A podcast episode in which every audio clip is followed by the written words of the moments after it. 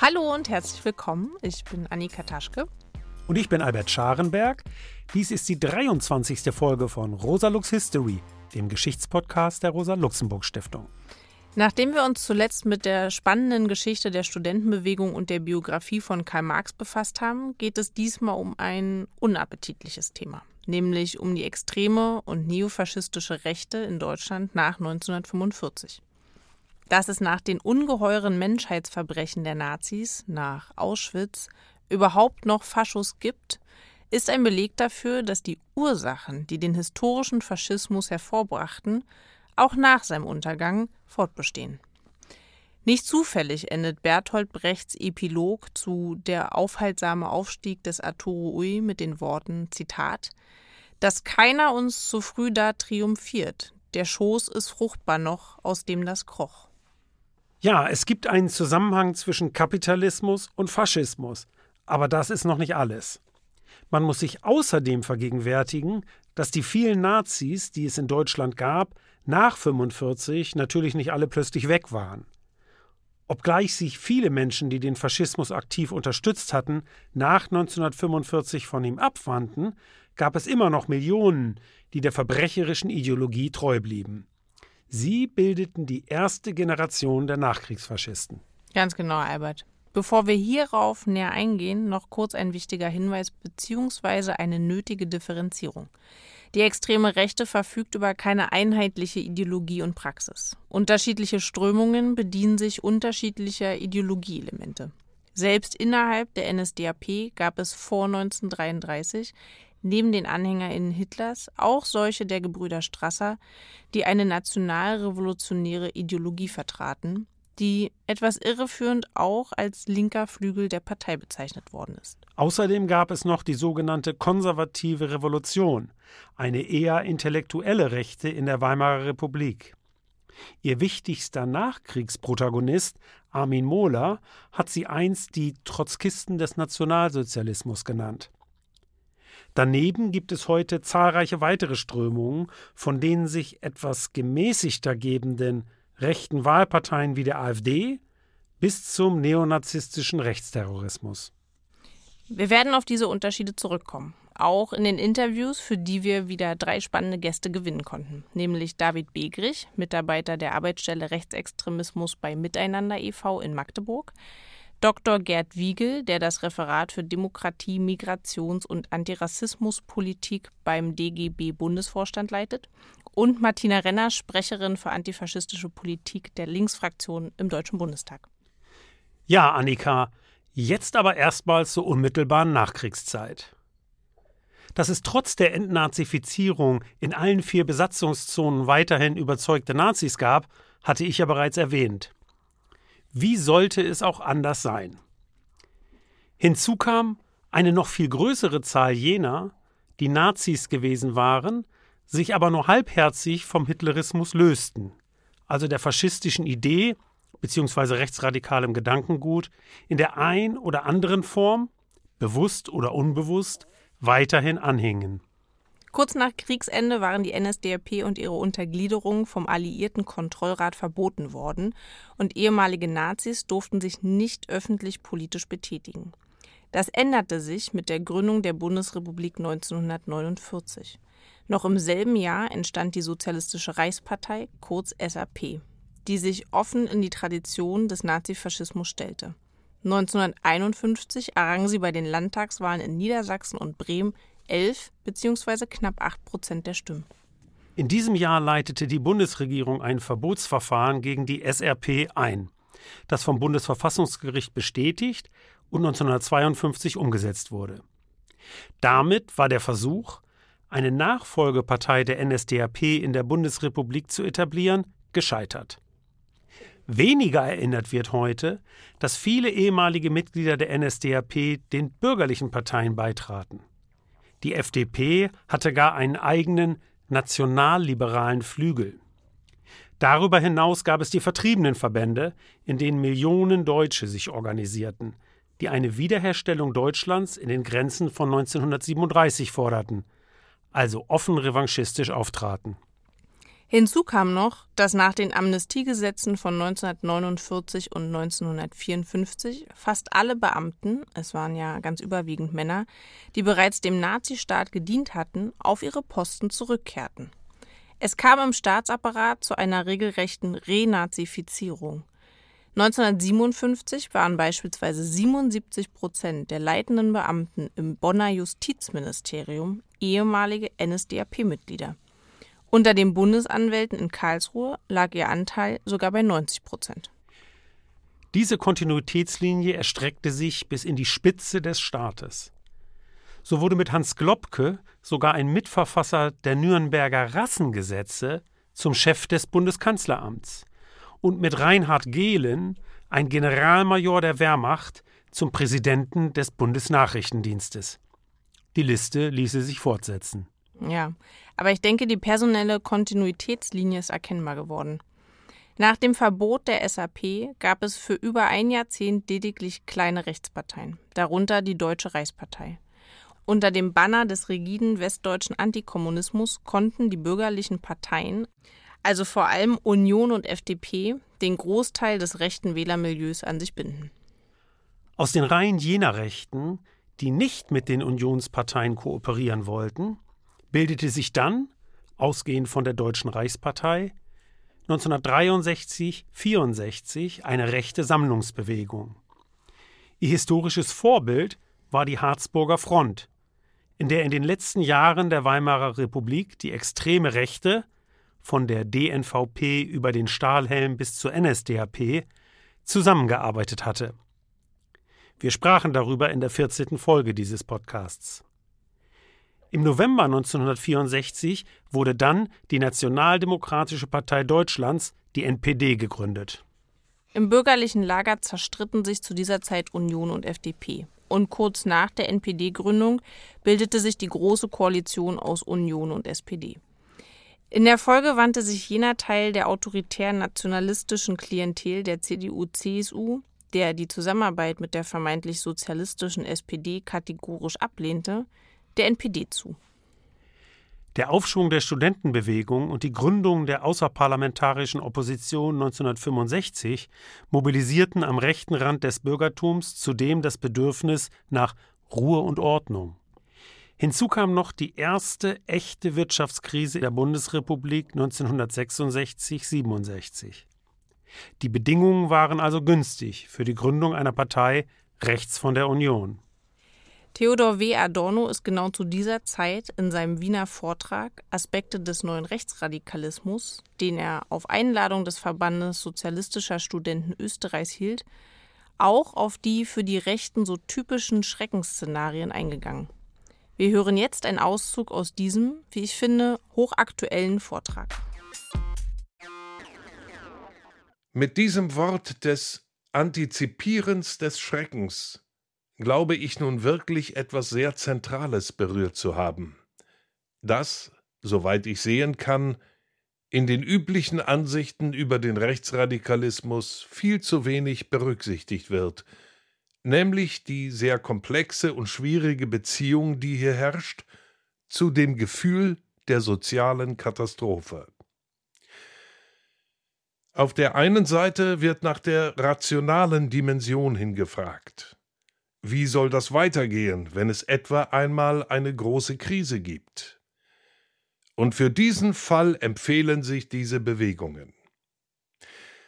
Aber sie haben auf der anderen Seite etwas gemeinsam mit jener Art von manipulierter Astrologie von heute, dass sie nämlich in gewisser Weise die Katastrophe wollen, dass sie von Weltuntergangsfantasien sich nähren, so wie sie übrigens, wie wir aus den Dokumenten wissen, auch der ehemaligen Führungsklicke der NSDAP gar nicht fremd gewesen sind.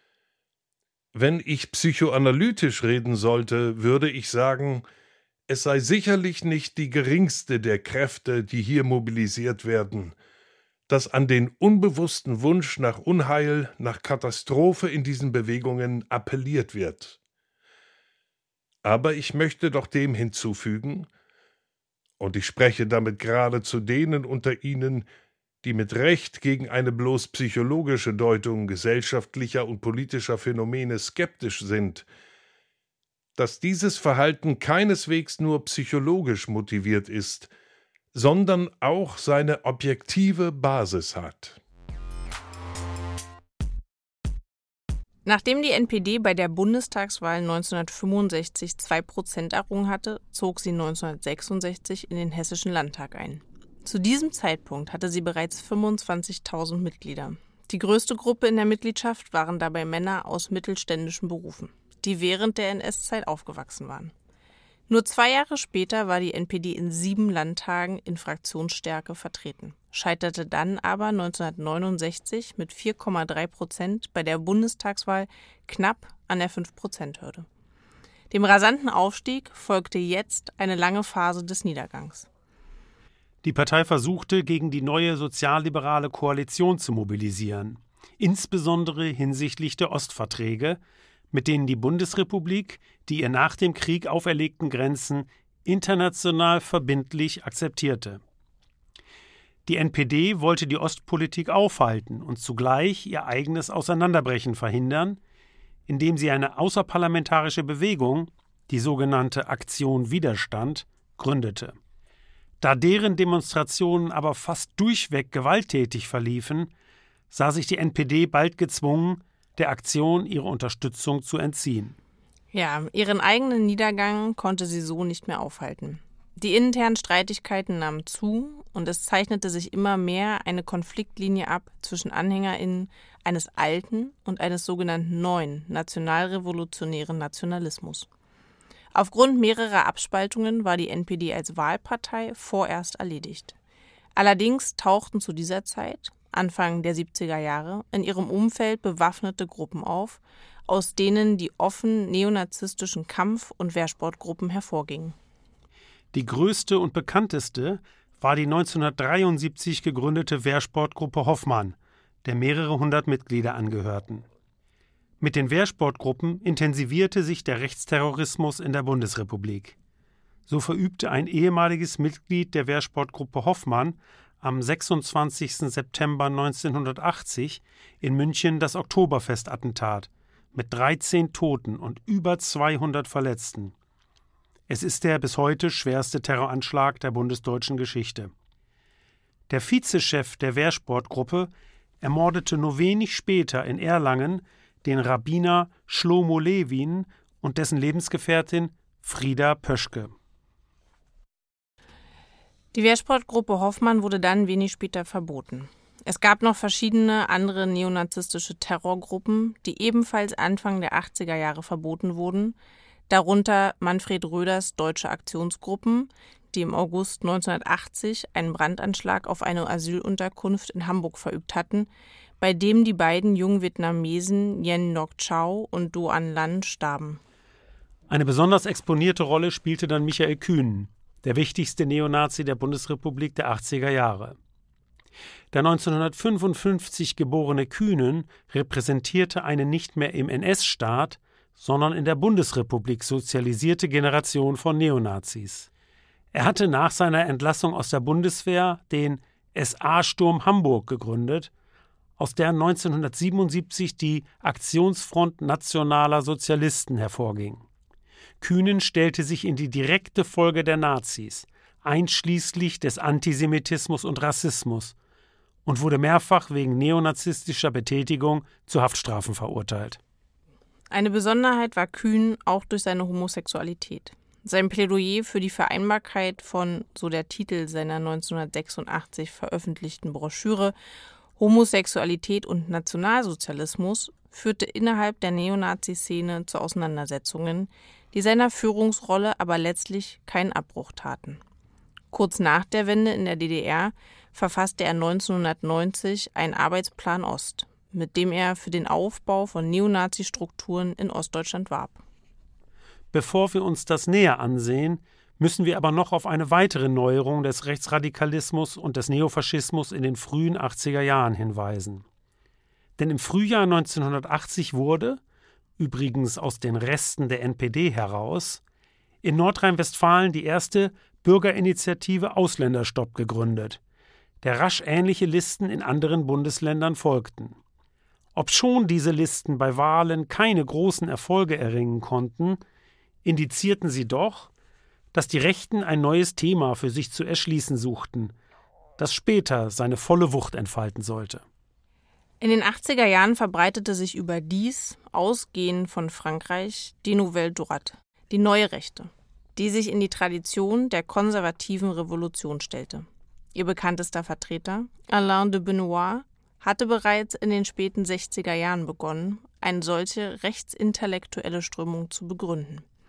Er plädierte für einen Gramschismus von rechts, wollte also die kulturelle Hegemonie, die in der Folge der Studentenbewegung bei der gesellschaftlichen Linken gelegen hatte, für die Rechte zurückgewinnen. Seine Ideen beeinflussten den Front National, später auch die identitäre Bewegung und andere Strömungen der nationalistischen Rechten. Die maßgebliche Stoßrichtung der neuen Rechten wandte sich gegen die multikulturelle Gesellschaft. Dabei argumentierte sie allerdings anders als die traditionelle nationalistische und faschistische Rechte. Denn sie nahm Abstand von den historisch kontaminierten Rassentheorien und plädierte stattdessen für einen kulturellen Ethnopluralismus. In den Worten des neurechten Vordenkers Pierre Krebs ging es um, Zitat, homogene Völker in einer heterogenen Welt, nicht umgekehrt.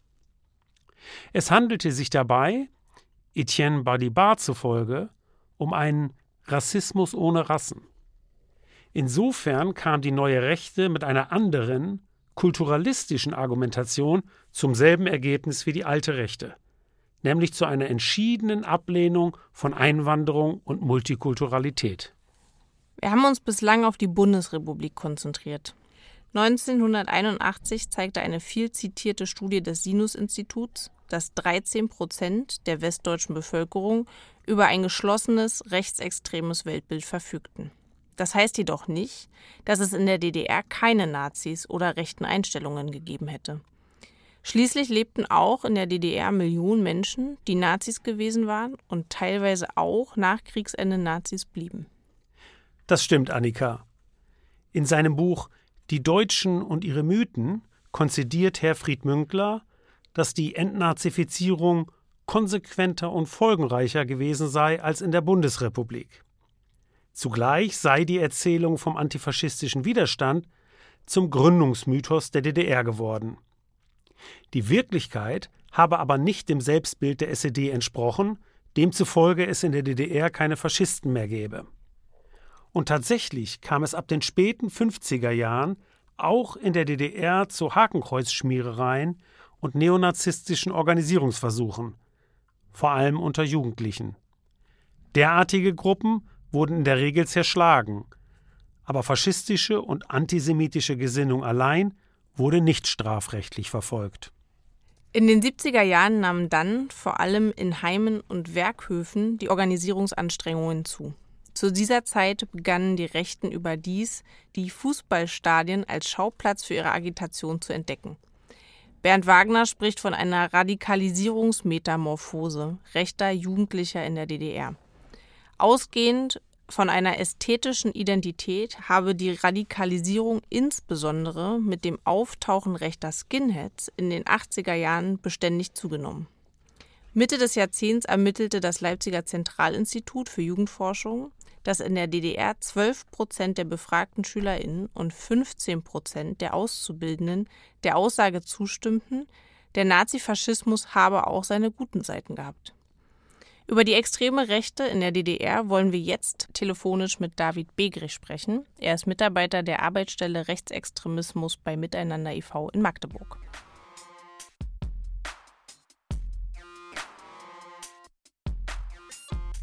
Hallo David. Schönen guten Tag. Hallo David auch von mir. Ähm, ich lege gleich los mit der ersten Frage. Wie verbreitet waren denn extrem rechte Ideologien unter Jugendlichen und jungen Erwachsenen in der DDR der 80er Jahre? Und vielleicht kannst du auch kurz noch was zu den Strömungen zu dieser Zeit sagen. Ja, dazu Aussagen zu treffen ist nicht so ganz einfach, weil wir haben eigentlich keine klassische Einstellungsforschung zum Thema Rechtsextremismus in der DDR. Aber es gibt die Studie des Zentralinstituts für Jugendforschung von 1987, 88, die fragt die Unterstützungsbereitschaft von Jugendlichen und jungen Erwachsenen für die entwickelte sozialistische Gesellschaft ab. Und unter anderem werden da eben auch sowas wie humanistische Werte abgefragt. Und da sieht man eben doch relativ deutlich, dass es einen Prozentsatz von 10 bis 15 Prozent der Befragten gibt, die im weitesten Sinne rechtsautoritären, rechten Gesellschaftskonzepten zustimmen. Das eins zu eins auf die Einstellungsforschung der Nachwendezeit zu übertragen, ist nicht möglich, aber dennoch gibt es sozusagen einen Hinweis darauf, dass die behauptete Abwesenheit von rechtsautoritären Gedankengut in der DDR eben doch ganz offenkundig nicht zutraf, sondern ähm, die sich in den 1980er Jahren entwickelnde Skinhead- und Fascho-Szene, das sind so die zwei wesentlichen Strömungen, die dann eben nach, auch nach Ausdrucksformen dieses Gedankenguts ähm, suchen, doch auch auf einen gesellschaftlichen Resonanzraum stützen konnten. Und jetzt könnte man diesen gesellschaftlichen Resonanzraum nochmal versuchen, so ein bisschen zu qualifizieren und käme dann sicher zu der Frage, welche Rolle denn der Charakter einer relativ politisch-ideologisch geschlossenen Gesellschaft und vor allen Dingen dann eben dann von politisch-ideologisch sehr aufgeladenen Akteursgruppen wie Elternhäuser, die besonders staatsnah waren, spielten. Also es ist ja eine viel diskutierte These gewesen, dass besonders aus staatsnahen Elternhäusern, dass es da eben eine besondere Affinität zum Einstieg in eine rechtsextreme Szene gegeben hätte. Einer der beiden Haupttäter des sogenannten nationalsozialistischen Untergrunds, des NSU, schloss sich ja bereits in der DDR den rechten Skinheads an. Inwiefern hatte die 1998 gegründete rechte Terrorgruppe denn Wurzeln in der DDR? Ja, mit den Wurzeln ist es natürlich so ein bisschen, ich würde sagen, die Hauptwurzeln des NSU, die liegen schon in den 1990er Jahren, aber die 1990er Jahre sind eben ohne die Vorgeschichte in der DDR nicht denkbar. Und ich schlage immer vor, einen Zeitraum anzuschauen zwischen 1987 und 92, der die Entstehungsbedingungen ähm, einer rechtsextremen Bewegung in der DDR, Schrägstrich in den neuen Bundesländern ähm, in dieser Zeit konfiguriert hat, der eben nicht einsetzt mit einem Cut 1990, weil es geht eigentlich 1990 eher um Kontinuität als um Umbruch. Also natürlich tritt 1990 so etwas wie eine neue Situation darüber ein, dass, ähm, dass wir es mit einer Akteursgruppe zu tun haben, die dann sich eben auch organisationssoziologisch ganz anders formieren kann. Also Neonazi-Organisationen waren in der DDR äh, verboten, hatten auch keinen organisatorischen Rahmenkontext. Deshalb funktionierte das eben über informell hierarchische Gruppen. Und 1990 tritt eine neue Situation ein, ähm, insofern als dass diese informell hierarchischen Gruppen plötzlich alle an die Oberfläche treten. Also insofern, um die Frage zu beantworten, könnte man sagen, eine der Quellen des NSU liegt sicher auch im Rechtsextremismus der späten 80er Jahre in der DDR. Danke, David. Wir kommen nochmal auf die 90er Jahre zurück. Ähm, denn in den 90er Jahren kam es gerade im Osten der Republik zu einem Aufschwung der extremen Rechten. Du hast gerade schon ein paar Gründe genannt. Ein Faktor hierfür war auch, dass westdeutsche Neonazis den Osten zu ihrem Agitationsschwerpunkt machten. Wir erwähnten bereits Michael Kühnens Arbeitsplan Ost. Ähm, was meinst du, welche Rolle spielte das Erbe der DDR? Darauf bist du gerade kurz eingegangen. Und welche die Folgekosten der deutschen Einheit? Also welche Folgekosten hatte die deutsche Einheit?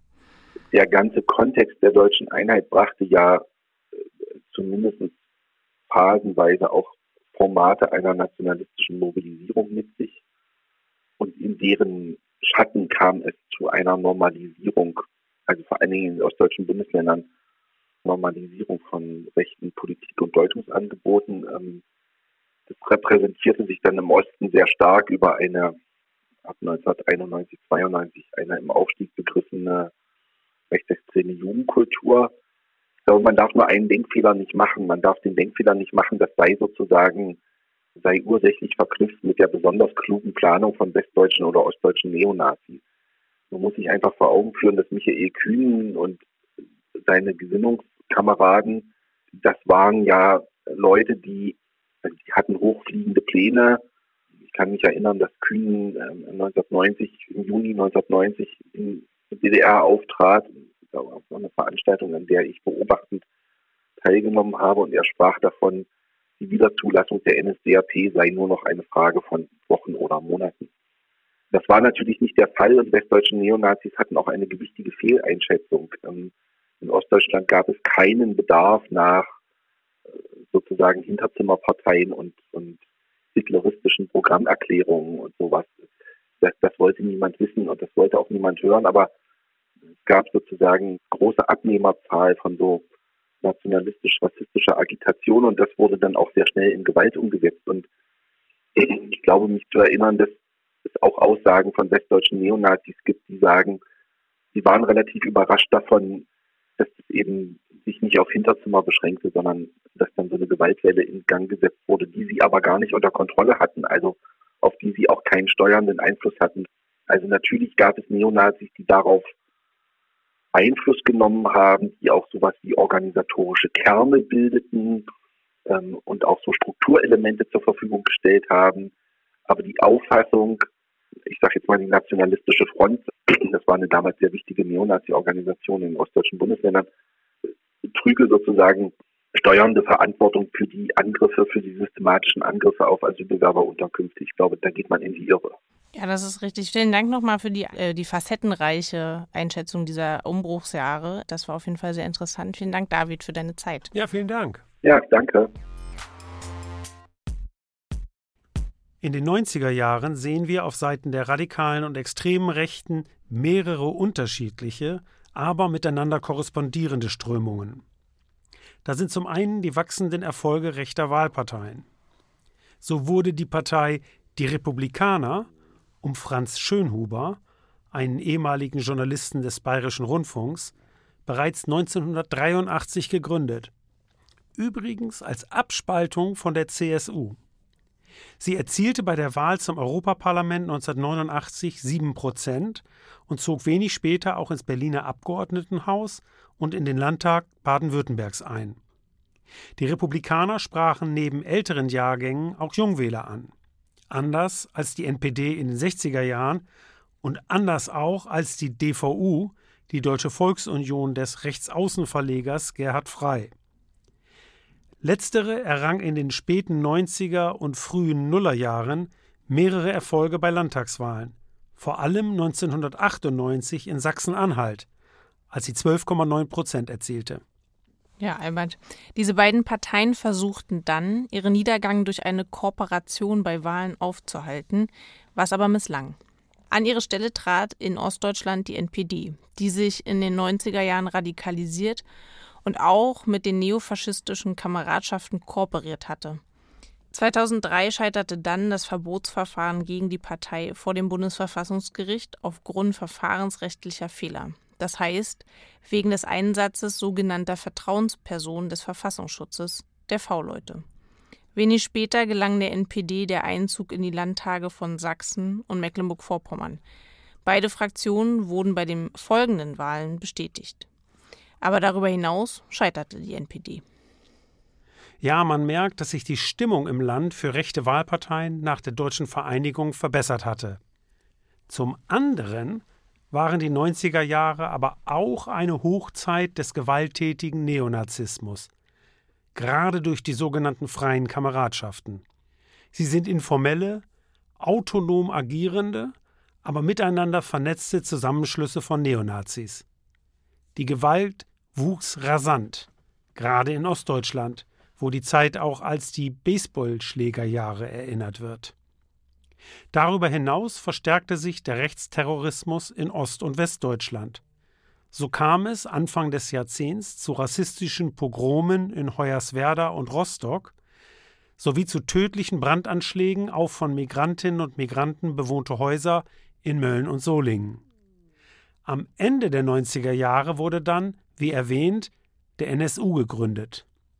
Die rechtsterroristische Thüringer Gruppe tötete bis 2011 zehn Menschen, davon neun mit Migrationshintergrund, und verübte zahlreiche weitere Mordversuche, Sprengstoffanschläge und Raubüberfälle. Auf Seiten der intellektuellen Rechten gründeten Götz Kubitschek und Karl-Heinz Weismann im Jahr 2000 das Institut für Staatspolitik, kurz IFS. Beide waren regelmäßige Autoren der Wochenzeitung Junge Freiheit, welche als Bindeglied zwischen dem rechtskonservativen und dem extrem rechten Spektrum gilt. Anfangs kooperierte das IFS eng mit der Jungen Freiheit und lud prominente Vertreter der neuen Rechten wie Alain de Benoit als Referenten ein. In der Folgezeit platzierte sich das IFS allerdings rechts von der Wochenzeitung.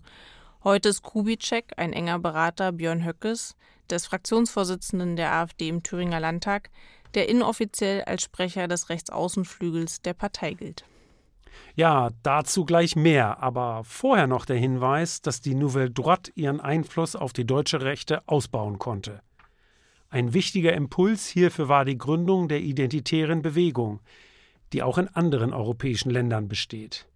Wie bereits am Beispiel von Alain de Benoit erläutert, setzen die Identitären mit dem sogenannten Ethnopluralismus auf eine modernisierte Version völkischer Ideologie. Die identitäre Bewegung entstand in Deutschland übrigens im Anschluss an und unter Berufung auf Thilo Sarrazins Buch Deutschland schafft sich ab, von dem 2010 bis 2012 über anderthalb Millionen Exemplare verkauft wurden mit Sarrazin, der Mitglied der SPD und als Berliner Finanzsenator und Vorstandsmitglied der Deutschen Bundesbank tätig war, kam die Agitation gegen eine angebliche Überfremdung nunmehr aus der Mitte der Gesellschaft. Wir hören jetzt einen zweiten Auszug aus Adornos Vortrag von 1967, der klingt, als würde Adorno den Kulturkampf der Gegenwart diskutieren. Weiter ist als ein Unterschied zu erinnern an die politische Verflechtung. Deutschland jedenfalls ist heute nicht mehr in dem Sinn auch nur der Möglichkeit nach politisches Subjekt, wie das in der Weimarer Zeit der Fall gewesen ist. Aber gerade das erzeugt Wut. Und diese Wut dürfte dann besonders in dem sich austoben, was man so mit kulturellem Sektor zu bezeichnen pflegt. Ich würde deshalb sagen, dass, wenn ich einmal ganz schweigen darf von den Interessen, die man als geistiger Mensch ganz unmittelbar an diesen Dingen hat, dass auch unter dem Gesichtspunkt der Politik die Symptome der Kulturreaktion und der angedrehten Provinzialisierung mit besonderer Wachsamkeit beobachtet werden müssen, weil das einfach weil die außenpolitische Bewegungsfreiheit diesen Bewegungen abgeht, der Bereich ist, in dem sie am meisten sich austoben können und sicherlich versuchen und noch mehr versuchen werden, sich auszutoben. Da gibt es eine ganze Reihe designierter Feinde. Mit dem Buch Sarazins waren wir ja bereits im zweiten Jahrzehnt dieses Jahrhunderts angelangt. Nur wenig später erfolgte 2013 die Gründung der sogenannten Alternative für Deutschland, die erstmalig für eine Partei rechts von der Union in alle Landesparlamente und auch in den Bundestag gewählt wurde. Den Aufstieg der AfD wollen wir jetzt genauer betrachten. Dazu begrüßen wir im Studio Dr. Gerd Wiegel, der beim Deutschen Gewerkschaftsbund das Referat für Demokratie, Migrations- und Antirassismuspolitik leitet. Hallo Gerd, herzlich willkommen bei uns im Studio. Hallo. Hallo Gerd. Ich lege mal gleich los. Was führte denn zur Gründung der AfD? Wo lagen Ihre programmatischen Schwerpunkte in den ersten Jahren? Na, die AfD ist 2013 gegründet worden. Das war quasi in den Ausläufern der Finanzmarktkrise 2008. Und aus meiner Sicht war ein Hauptgründungsimpuls der AfD einer, den man begrifflich heute als einen Nationalliberalen bezeichnen würde. Das heißt, eine äh, Kritik vor allen Dingen an der Euro-Rettungspolitik, die im Zuge der Griechenland-Krise dann ein großes Thema in Deutschland war Und eine Positionierung dieser Partei, die vor allen Dingen von Volkswirtschaftsprofessoren gegründet worden ist damals, die aus einer sehr nationalistischen Perspektive die These vertrat, Deutschland als stärkste Wirtschaftsmacht Europas braucht eigentlich diese armen südeuropäischen Länder nicht, sollte darauf keine Rücksicht nehmen und sollte vor allen Dingen in seiner Finanzpolitik ähm, nicht diese Interessen dieser Länder berücksichtigen. Und insofern war das eine Politik, die relativ deutlich aus so einem neoliberalen Impetus herauskam, aber mit einer stark nationalistischen Komponente versehen war. Und das war, glaube ich, der Gründungsimpuls in dieser Zeit. Aber viele andere Themen kamen dann im Laufe der Zeit oder auch sehr, sehr schnell dazu. Vielleicht darauf gleich eingehend. Man hat so ein bisschen das Gefühl, wenn man sich die Vorsitzenden der AfD anschaut, dass mit jedem neuen Bundessprecher die Partei weiter nach rechts gerutscht ist oder geführt wurde, vom Euroskeptiker Bernd Lucke über die einwanderungsfeindliche Frauke Petri und den offen mit den Rechtsaußen in der Partei paktierenden Jörg Meuthen bis zum aktuellen Führungsduo Tino Kruppalla und Alice Weidel. Kann man von einer kontinuierlichen Radikalisierung der AfD sprechen? Eindeutig ja. Der Eindruck ist richtig. Also diese Form der Radikalisierung beobachten wir seit zehn Jahren.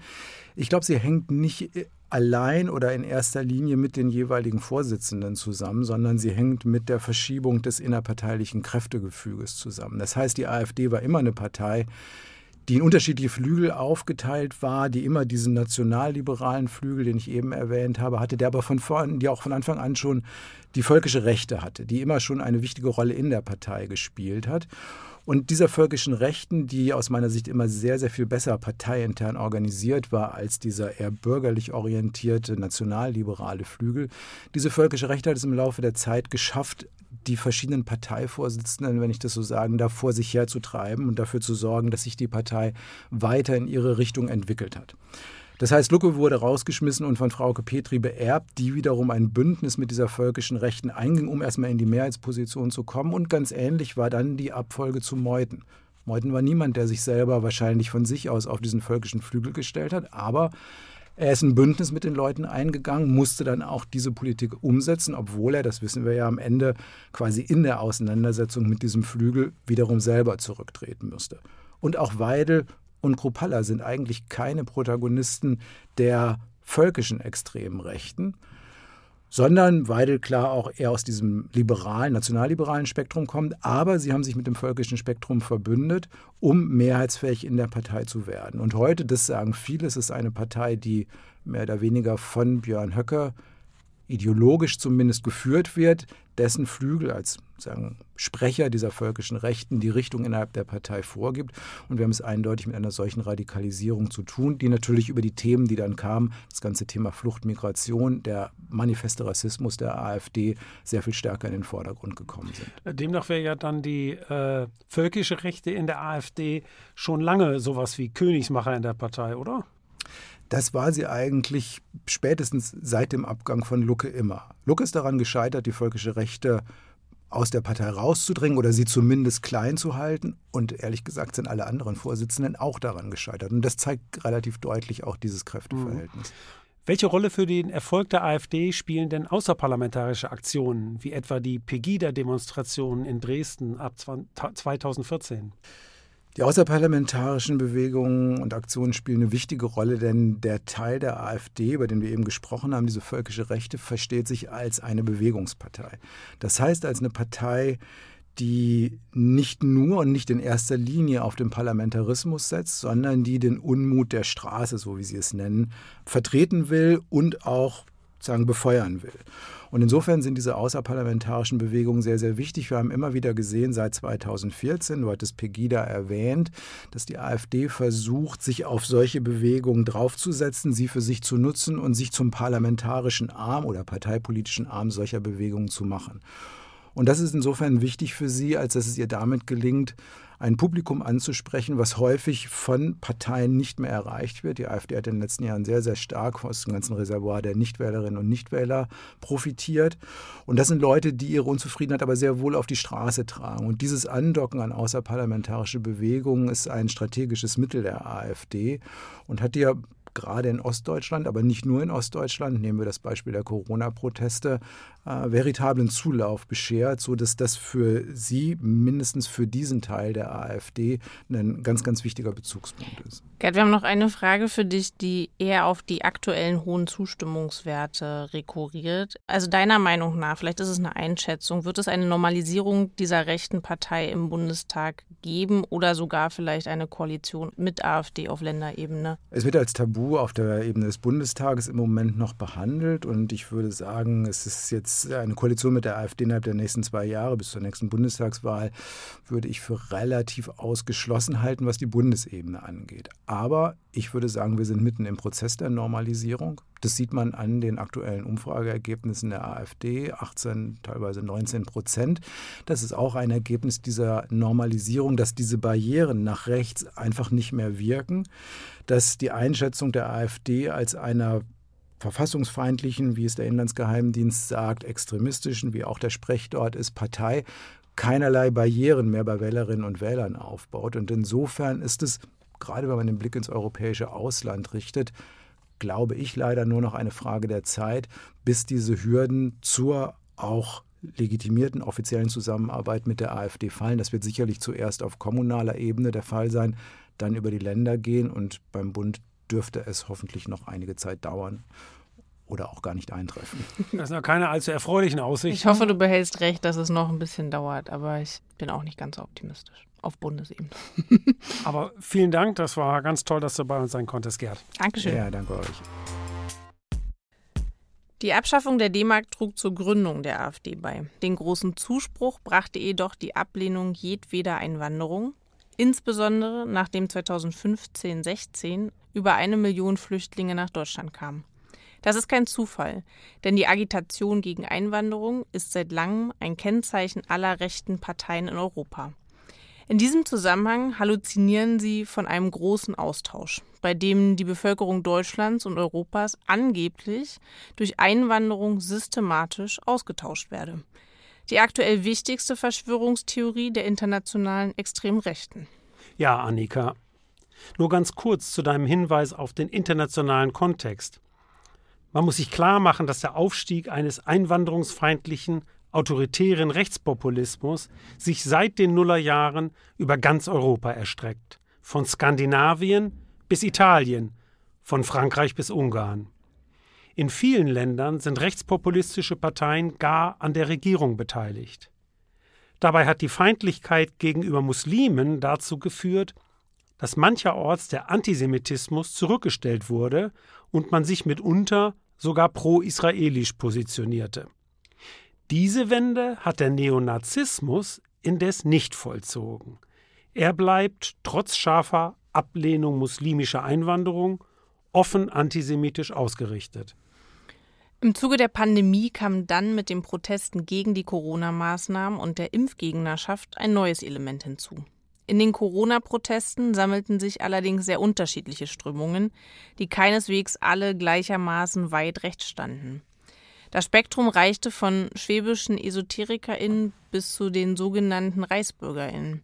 Diese spezifische Mischung versuchte die extreme Rechte dafür zu nutzen, aus ihrer gesellschaftlichen Isolation auszubrechen. Was schon lange ihr Ziel war. Zugleich verstärkte die Heterogenität der Szene auch die Bemühungen zur Bildung einer Querfront, in der sich Leute aus unterschiedlichen politischen Spektren gegen die Regierung verbünden. Das wichtigste rechte Sprachrohr dieser Querfrontpolitik ist das Kompaktmagazin des ehemaligen Linken Jürgen Elsässer. Heute werden Ansätze zur Herstellung einer Querfront vor allem mit Blick auf die Impfgegner aber auch auf die mehr oder weniger offene Unterstützung Russlands in seinem Krieg gegen die Ukraine ausgemacht. Von noch größerer Bedeutung und Gefährlichkeit ist jedoch der anhaltende Rechtsterrorismus. Auf das langjährige gezielte Morden des NSU und die zahlreichen oft tödlichen Brandanschläge auf Flüchtlingsunterkünfte hatten wir bereits hingewiesen. Es gab aber auch darüber hinaus immer wieder rechtsterroristische Anschläge. So wurde der CDU-Politiker und Regierungspräsident von Kassel, Walter Lübcke, im Juni 2019 ermordet, weil er sich für Geflüchtete engagiert hatte. Bei einem Anschlag auf die Synagoge in Halle versuchte ein Antisemit im Oktober 2019 einen Massenmord an Jüdinnen und Juden. Zwar klappte der Anschlag nicht, aber der Täter erschoss zwei Zufallsopfer. Nur ein paar Monate später, am 19. Februar 2020, ermordete dann ein Neonazi in Hanau neun Menschen mit Migrationshintergrund. Besonders hart, insbesondere für die Angehörigen der Opfer, ist, dass ähnliche Taten auch für die Zukunft keineswegs ausgeschlossen werden können. Im Gegenteil scheint der massenmörderische Rechtsterrorismus in den letzten Jahren einen weltweiten Aufschwung zu erleben von der norwegischen Insel Utøya bis zum neuseeländischen Christchurch. Immer wieder richtet sich diese Gewalt gegen Migranten, aber auch gegen Juden und, wie etwa in Orlando, Florida 2016, gegen queere Menschen. Ja, sie richtet sich gegen alle, die nicht ins Weltbild der Nazitäter passen. Dabei haben Antifeminismus, Queer- und Transfeindlichkeit zugenommen. Bevor wir zum dritten Interview kommen, hören wir noch einen letzten Auszug aus Adornos Vortrag, in dem er über antifaschistische Gegenstrategien spricht. Das Einzige, was man, ich nehme das hier vorweg, weil ich das für eine der zentralsten Sachen halte mit Rücksicht auf die Gegenwehr gegen diese Bewegung, das Einzige, was mir nun wirklich etwas zu versprechen scheint, ist, dass man die potenziellen Anhänger des Rechtsradikalismus warnt vor dessen eigenen Konsequenzen, dass man ihnen klar macht eben, dass diese Politik auch seine eigenen Anhänger unweigerlich ins Unheil führt und dass dieses Unheil von vornherein mitgedacht worden ist. Also man muss, wenn man gegen diese Dinge im Ernst angehen will, auf die drastischen Interessen derer verweisen, an die sich die Propaganda wendet. Das gilt besonders bei der Jugend, die man warnen muss vor dem Drill in jeglicher Gestalt, vor der Unterdrückung ihrer privaten Sphäre und in ihrem Lebensstil. Und man muss sie warnen vor dem Kultus einer sogenannten Ordnung, die ihrerseits vor der Vernunft nicht sich ausweist, vor allem vor dem Begriff der Disziplin, die als Selbstzweck präsentiert wird, ohne dass auch nur noch die Frage Disziplin für was dabei gestellt würde. Ist ja wirklich hochaktuell dieser Text. Jetzt aber kommen wir zum Gespräch mit Martina Renner. Sie ist Mitglied des Deutschen Bundestages und dort Sprecherin für antifaschistische Politik der Linksfraktion. Martina ist heute zu Gast bei uns im Studio. Hallo Martina. Ja, hallo. Hallo Martina. Die Kameradschaften in Ostdeutschland wollten schon in den 90er Jahren sogenannte national befreite Zonen schaffen, in denen es normal sein sollte, Nazi zu sein. Ähm, befreit sein sollte dabei das Gebiet hingegen von Migrantinnen, linken Personen und alternativen Lebensweisen. Heute scheinen manche Regionen, beispielsweise in Thüringen und Sachsen, in denen die AfD in Umfragen längst stärkste Partei ist, solche Zonen zu sein. Wie können Antifaschistinnen in solchen von Rechten dominierten Gegenden leben? Was können sie tun? Ich störe mich immer an dem Begriff national befreite Zonen, weil das ja die Definition des Ziels der extremen Rechten ist. Und ich glaube, wir müssen es aus der Sicht der Demokratinnen und der Betroffenen von rechter und rassistischer Gewalt definieren. Und deswegen sind es Angsträume. Ich glaube, Angsträume trifft es viel eher. Und wir müssen uns natürlich auch immer klar fragen, wer hat Angst? Wer sind die Personen und Gruppen, die in Städten, Gemeinden, manchmal aber auch nur im Stadtteil, in einer Schule, in der Straßenbahn einer bestimmten Linie bedroht sind. Und was sind die richtigen Handlungen? Ganz allgemein, was immer richtig ist, wir müssen rechte Strukturen zurückdrängen. Ich will nicht sagen zerschlagen, weil das schaffen wir derzeit nicht, aber wir müssen die Räume, ihre Möglichkeiten eng machen, ähm, dass sie weniger agieren können, weniger Zustimmung erhalten für ihr Tun und ihr Denken und dass umgekehrt andere Migrantinnen, Linke, alle die Feindbild für die extreme Rechte sind, angstfrei und offen agieren können. Und ich glaube, was das jeweils ist, das muss unterschiedlich beantwortet werden. Aber ich würde immer sagen, Strukturen schwächen, Räume eng machen, diskursiv gegenhalten, das ist schon mal ganz wichtig. Und ähm, da müssen wir natürlich auch immer wieder aufklären als Antifaschistin, was überhaupt vorhanden ist an rechten Räumen und wie man denen begegnet. Dann kann man ja schon festhalten, dass das insgesamt ein relativ breites Spektrum ist. Mhm. Wir haben bereits hier heute über verschiedene Gruppen und Akteure gesprochen, die von der AfD bis zum Rechtsterrorismus reichen. Die Frage ist, inwiefern müssen linke Gegenstrategien dieser Breite Rechnung tragen? Genügt eine Strategie oder benötigen wir differenziertere Antifa-Strategien?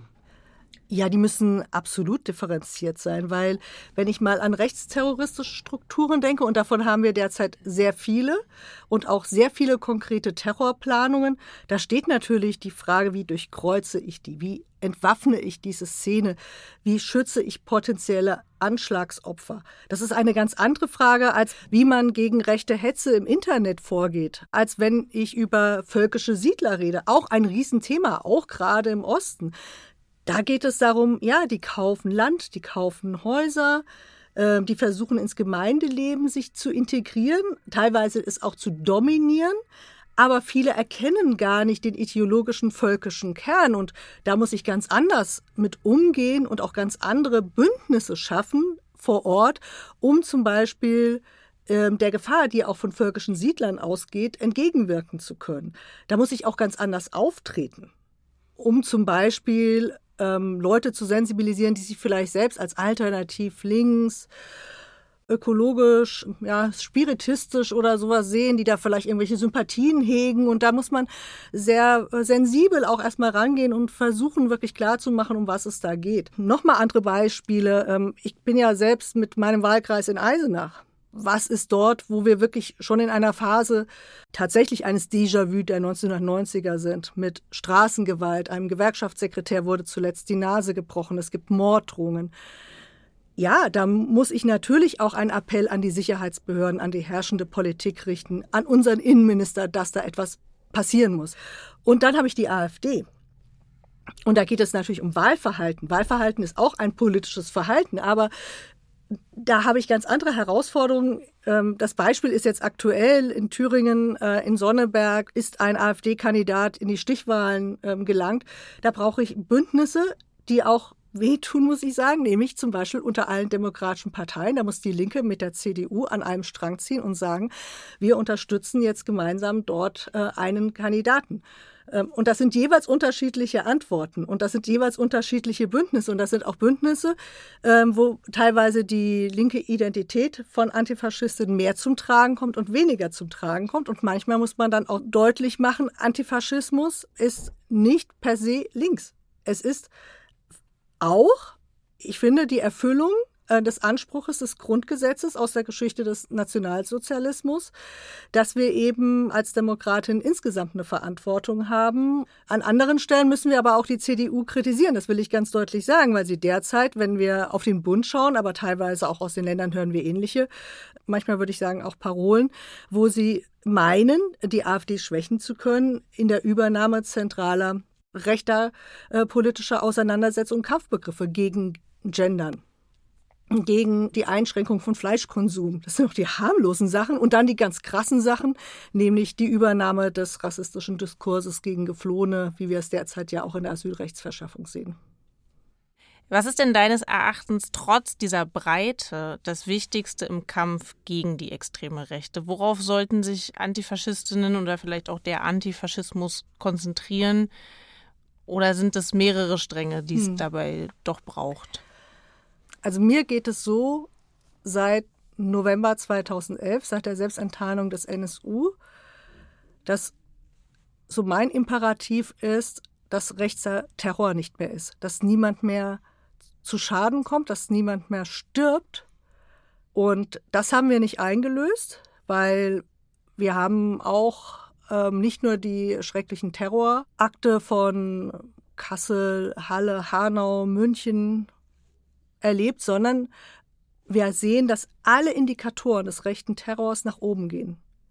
ich sage, es ist jetzt nicht das Thema Beschäftigung mit Rechtsterror in der analytischen Perspektive, sondern vor allem das Thema der Solidarität. Also was müssen wir tun, damit so etwas nicht mehr passiert? Und derzeit haben viele und ich glaube sehr berechtigt Angst, dass es weitere Todesopfer rechter und rassistischer Gewalt gibt. Die Zahlen auch der Anschläge auf Flüchtlingsunterkünfte und Geflohene steigen. Und das ist, finde ich, für Antifaschistinnen eine Riesenaufgabe. Was machen wir mit dieser Angst, dieser Angst, die Minderheiten in diesem Land haben? Was machen wir aber auch mit der Angst von uns selbst? Wir sehen es doch, wenn wir mit Kommunalpolitikern und Kommunalpolitikerinnen bei uns reden. Bei mir werden ach, alle paar Wochen die Scheiben eingeschlagen. Ja, aber viele fragen sich, wenn die die Scheiben einschlagen, stehen die demnächst im Büro. Und was machen wir denn dann? Was sind unsere Strukturen? Was ist unsere Antwort? Mit wem verbünde ich mich? Wie wirke ich entgegen? Wie mache ich Druck auf Politik, etwas zu unternehmen? Aber ich glaube, neben allen ideologischen Fragen, was wir gegen den autoritären Rechtsruck in Europa tun können, die wirklich auch genauso drängend sind, weil sie die Demokratie gefährden. Und das ist das zweite große Thema, müssen wir zuerst über die Gefährdung von Leib und Leben reden. Danke für das sehr eindrückliche und trotzdem auch persönliche Statement. Danke. Ja, vielen Dank. Das waren jetzt ein paar ganz konkrete Schritte, was antifaschistisch Gesinnte tun können, um den Vormarsch der Rechten zu stoppen. Und das steht ja wohl fest. Wir müssen den Vormarsch der Rechten in Deutschland, Europa und der Welt aufhalten. Im Schwur vom Buchenwald heißt es, die Vernichtung des Narzissmus mit seinen Wurzeln ist unsere Losung.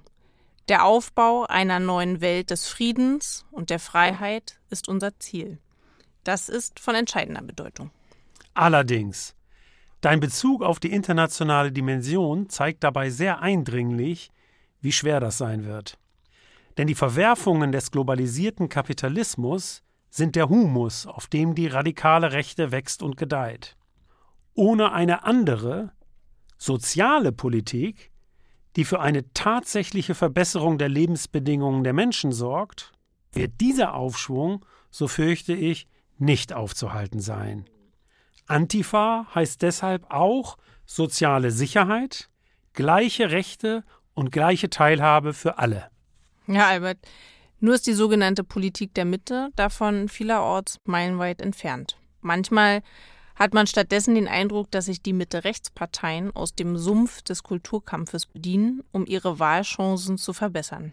Was dann wiederum Wasser auf die Mühlen der Rechten ist. Denn damit werden rechte Forderungen letztlich salonfähig gemacht. Und am Ende wird oft das Original gewählt. Dafür gibt es in Deutschland und Europa hinreichend Beispiele. Genau. Aber es bleibt bei No Passaran. Sie werden nicht durchkommen.